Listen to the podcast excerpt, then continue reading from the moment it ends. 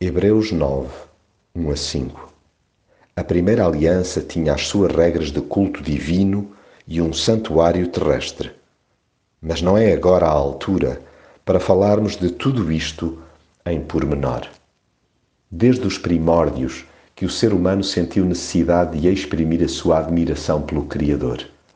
Infelizmente, não raras vezes, vieram à tona motivações impregnadas de egoísmo fosse por uma triste competitividade fraternal ou por razões lamentavelmente interesseiras.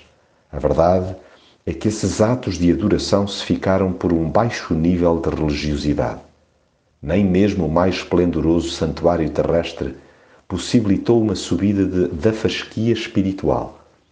As distintas regras de culto foram deturpadas e desrespeitadas vez após vez.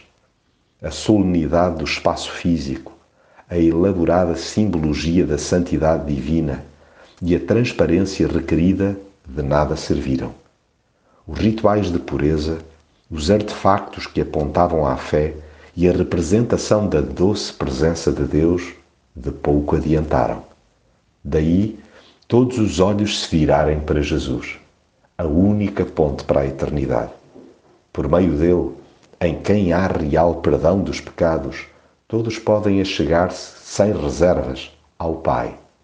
Sim, Cristo abriu de uma vez por todas o caminho secreto para a entrada e estadia na presença de Deus.